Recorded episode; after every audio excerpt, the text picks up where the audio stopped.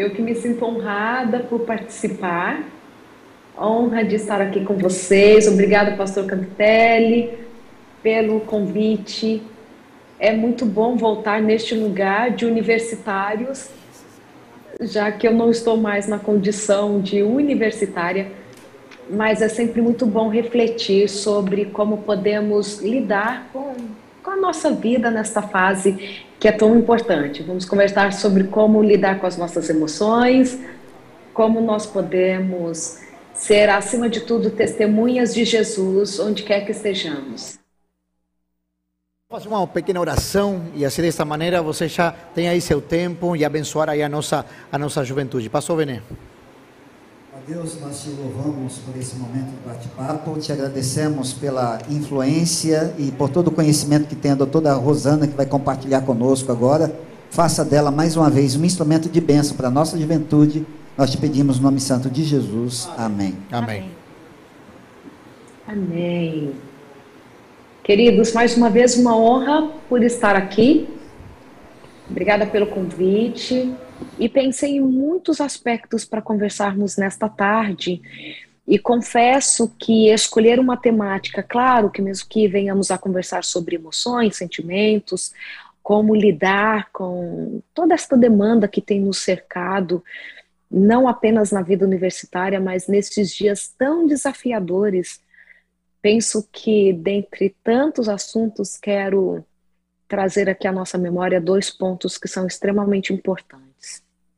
Primeiro, eu quero que nós pensemos que tudo que vamos fazer, e você já sabe disso, é, as escolhas que fazemos, a direção que vamos dar para a nossa vida, depende de qual lugar que Jesus ocupa nessa história toda. Porque nós não estamos aqui no encontro universitários apenas para encontrarmos uns aos outros, escutarmos profissionais que já trilharam esse caminho, mas trazer a nossa memória ainda de forma mais evidente que nós não somos deste mundo. E quando nós dizemos que não somos deste mundo, em alguns aspectos nós estamos desconectados, sim, desta realidade. E você talvez esteja se perguntando: Será que preciso mesmo me desconectar tanto em tantos aspectos para que assim eu cumpra a minha missão, para que a salvação alcance outras pessoas, para que a minha própria salvação seja real? E esta é uma dúvida que muitos de nós temos, e no meio dessa história toda ainda existe a nossa própria história de vida, como lidar com os nossos desafios. E eu voltei lá atrás há mais de 20 anos, bem mais de 20, quando eu fui uma universitária. E eu confesso que em alguns momentos eu já tive a vontade de dizer assim, gente, vale muito a pena seguir a vontade de Deus, porque no final dá certo, né? Me permitam de forma muito humilde falar isso, porque para mim deu certo, entende? Fiz minha graduação numa universidade, é bacana para o meu curso, fiz mestrado, doutorado, três pós-doutorados, vim para os Estados Unidos para trabalhar como cientista para o governo norte-americano por meio de um projeto pela Universidade de Toledo, em Ohio. Aqui moro, aqui sou residente. Deu certo. E eu poderia agora falar para vocês assim: ó, oh, vai dar certo seria, talvez, tentar levá-los a querer fazer a vontade de Deus para que as coisas deem certo. Para quem sabe um dia aqueles projetos que estão aí no seu coração se realizem de acordo com o seu desejo. Mas imediatamente eu fui lembrada pelo Espírito de que não é a nossa trajetória ou a, a garantia ou a quase certeza que nos dão de que lá na frente vai ter valido a pena todo o esforço para manter-se íntegro ao lado de Jesus, porque no final dá tudo certo lá profissionalmente, quando eu não estudo na sexta-feira à noite, se estou numa universidade secular, se vou para o barzinho e não estou indo ali para beber uma, uma água né, purinho ali natural, mas estou indo ali para envergonhar o meu Deus. E quando eu estou ali e volto para casa, eu volto com a incoerência. É quando no sábado eu estou cantando na igreja, mas lembro o que eu fiz durante a semana. A saúde mental ela é extremamente impactada por esta vida em cima do muro. Porque na vida em cima do muro vai cada vez sobrando menos espaço para honestidade, para sinceridade, para seguir um propósito. E isso por si só já basta.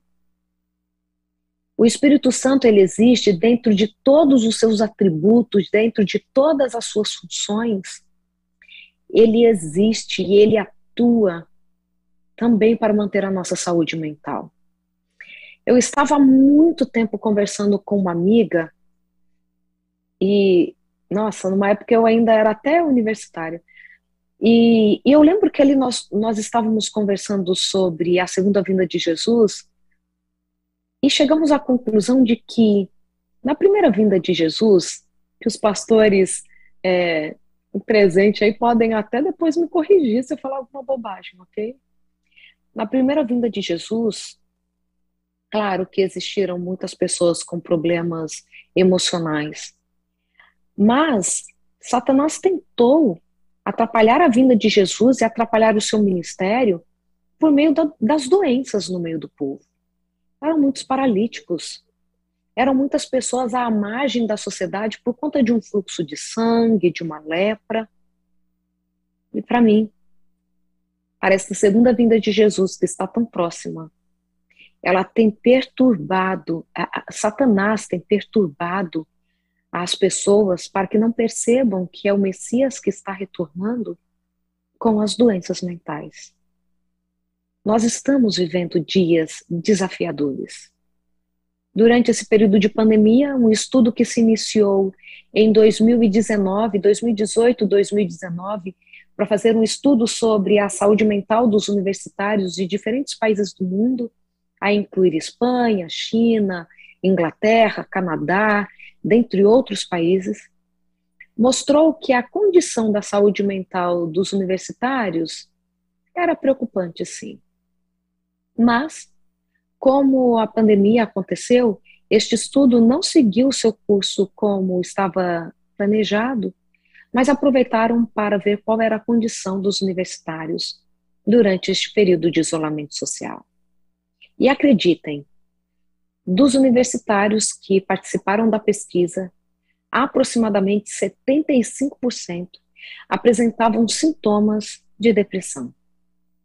E eles atribuíram principalmente é, estes sintomas da depressão ao isolamento social e à privação de sono. O que eu quero te dizer? Os tempos estão cada vez mais desafiadores. A saúde mental de vocês é algo que nós precisamos nos preocupar. Mais de 80% dos transtornos mentais surgem antes dos 26 anos de idade. Nós vemos tanto foco em cuidar da saúde mental do adulto, para lá que a mãe de vocês não tenha depressão, o pai controle um pouco mais o estresse para que a ansiedade não se instale. Mas mais de 80% dos transtornos mentais vão aparecer nos adolescentes e nos jovens. Claro que estamos vivendo cada vez mais como uma sociedade que tem exigido uma performance altíssima. Você precisa ser o primeiro da sua turma em muitos aspectos e etc e tal. E esta cobrança, esta forma que o mercado e a sociedade têm se comportado, muitas vezes tem exigido de vocês uma performance equivocada. Antes, acreditava-se que um profissional de alta performance era aquele que desempenhava muito bem a sua função, ali dentro da empresa, ali dentro do seu contexto profissional. Hoje, e você já sabe disso, o que consideramos um indivíduo com alta performance é aquele que consegue resolver ou dar conta das diferentes áreas da sua vida. Então, não adianta hoje ser um, um grande nome da Bolsa de Valores, por exemplo, do Bitcoin, ou mesmo ser um atleta de alta performance pensando ali dentro da sua, da sua atividade esportiva, mas se ele não tiver um controle, uma forma adequada para falar com as pessoas, não souber gerenciar a sua própria vida naquele âmbito pessoal, nós já não podemos considerar esta pessoa como alguém que apresenta uma alta performance. Ok? Em prática. Quando nós olhamos para estes estudos, aqui mais expressamente os estudos de Pérez e colaboradores, eles mostram que o que mais importa não é a espiritualidade, mas a religiosidade. A espiritualidade é acreditar em algo maior, seja uma força, seja um Deus, que rege todas as coisas. Ou o cosmos que está aí para alinhar a minha vida para este momento. Já a religiosidade tem que ver com um conjunto de crenças e estas para seguir, e você ser fiel a estas regras que você ele não é o lugar para aquelas pessoas que nem sabem o que querem para a própria vida. Você pode ser um profissional incrível, não sei em que ano você está da universidade. Eu não sei quais são as suas notas, qual o seu desempenho acadêmico. Mas uma coisa é certa: a coerência é algo que precisa te acompanhar. Depressão parece que bateu a porta e não quer ir embora.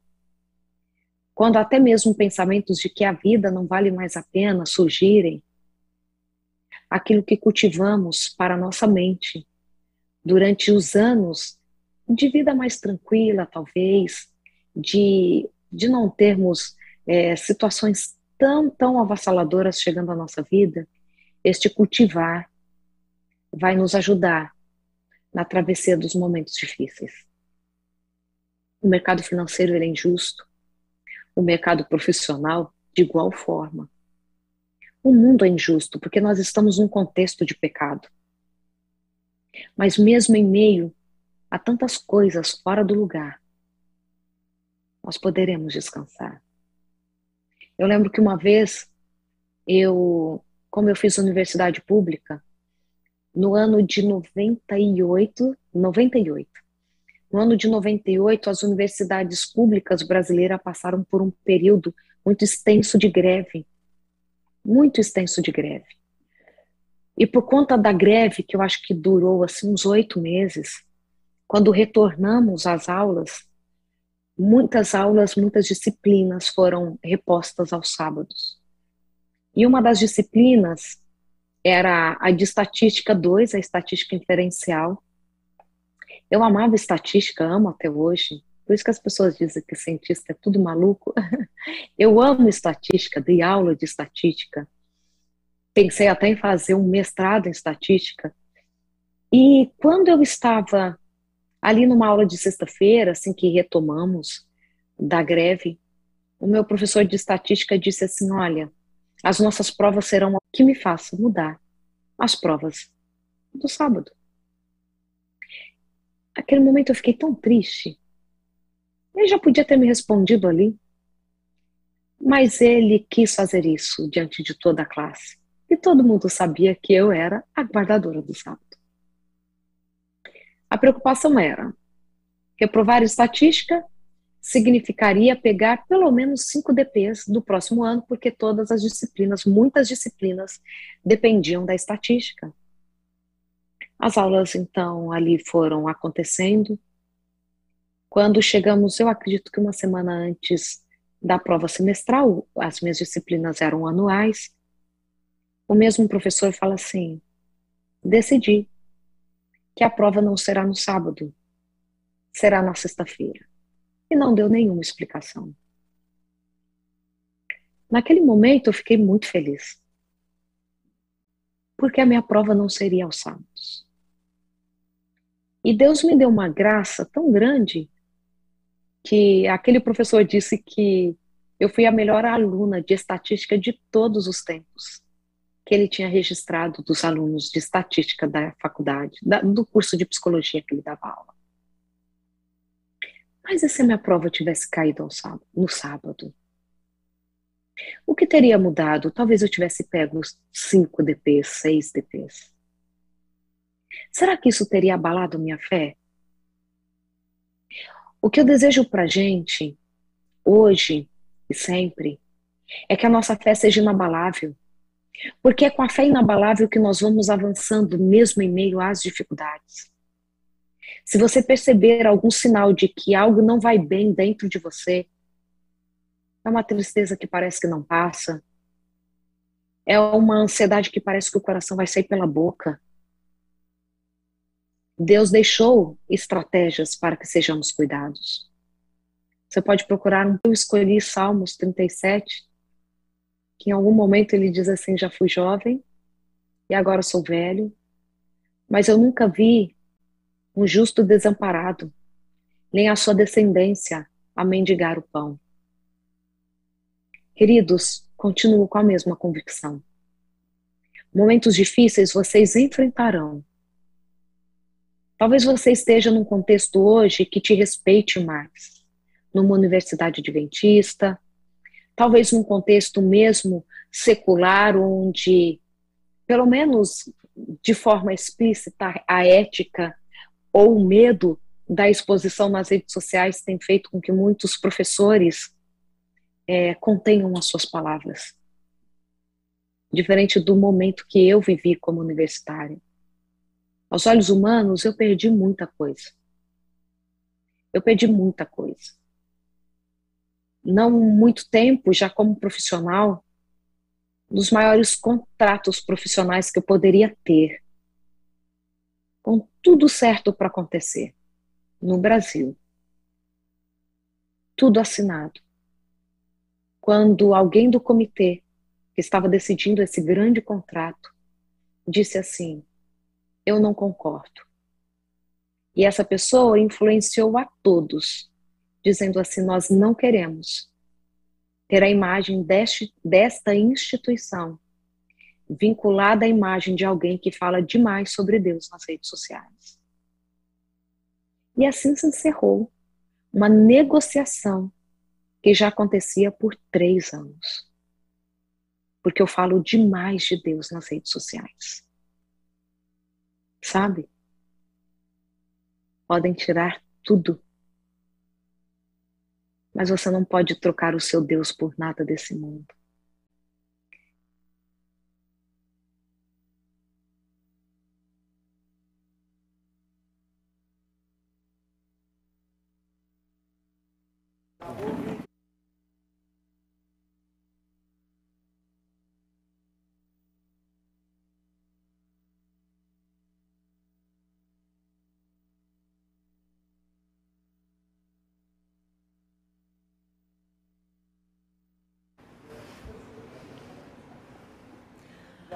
Pessoal, nós tivemos um probleminha técnico aí com a internet, mas já já tá de volta, o pessoal já está aqui resolvendo. Olha só, tô aqui para ler alguns comentários de vocês e já falar algumas perguntas e também dar um resultado dos sorteios, que a gente ficou de dar o resultado do sorteio, tá todo mundo cobrando, cadê o resultado do sorteio?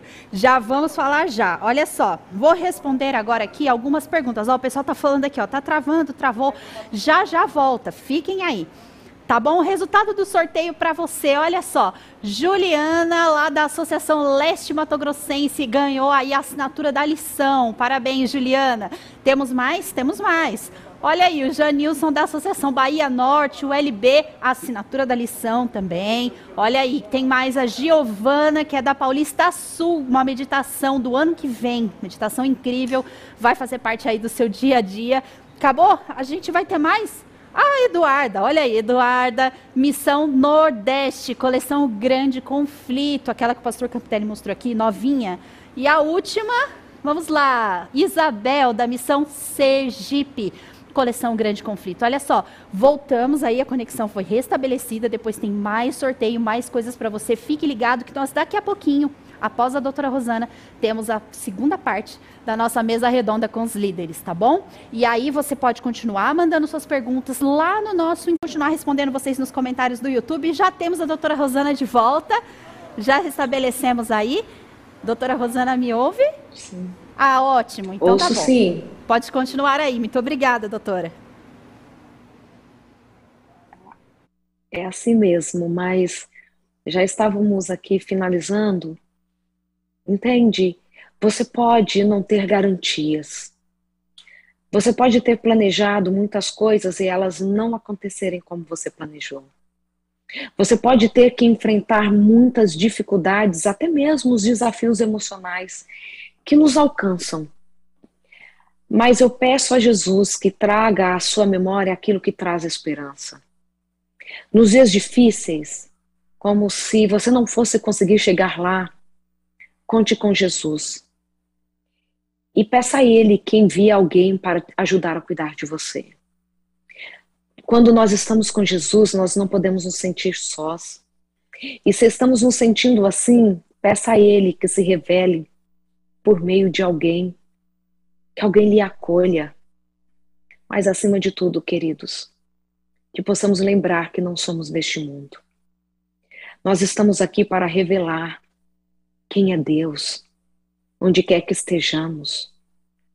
E para finalizar, quando eu cheguei para trabalhar aqui nos Estados Unidos, a minha chefe, uma francesa, cheguei na quarta-feira, na quinta-feira, no, no laboratório, fui apresentada para todo mundo ali, e a minha chefe me disse assim: Dr. Alves, eu já te inscrevi para o simpósio que vai acontecer aí em Detroit, né? Eu morava a uma hora de Detroit. Falei, se você pode olhar para mim, por favor, que horas que o sol se põe? Ela, olha. Falei assim, puxa vida, então, olha, é, o happy hour vai ser depois do pôr do sol. E eu sou adventista do sétimo dia, não sei se a Dr. Pierre já escutou falar sobre os adventistas, sobre a nossa crença. Ela, sim, sim, eu já escutei. Não, deixa eu me organizar aqui.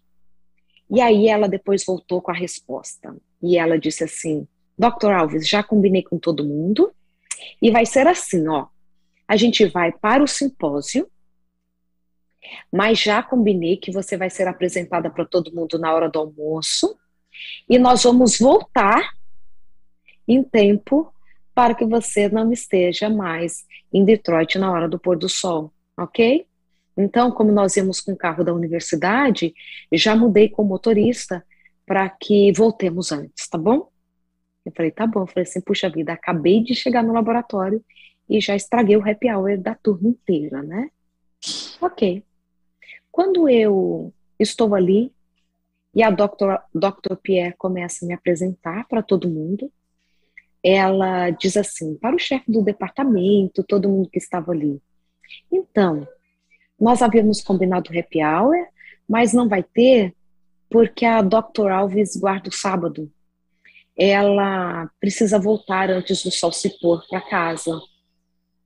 E ela, ali no meio de todo mundo, dos chefes, dos nossos colaboradores, de todo mundo.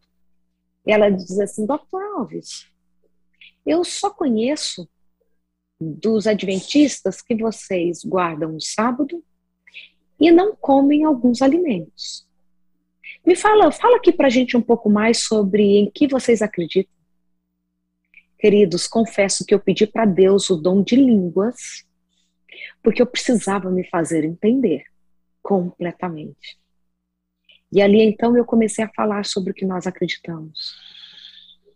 E foi surpreendente quando a Dr. Pierre ali, olha, diante de tanta gente, me diz assim: Lembram que ela é uma, ela é uma francesa? É uma pena eu ter nascido em uma cultura onde fomos incentivados a não acreditar em Deus. Mas eu sinto tanta falta dele. Aí eu disse assim, Dr. Pierre, eu posso lhe apresentar a Deus. E eu quero que vocês sejam os melhores amigos. Queridos, nós nunca sabemos qual vai ser a nossa oportunidade para testemunhar sobre Jesus.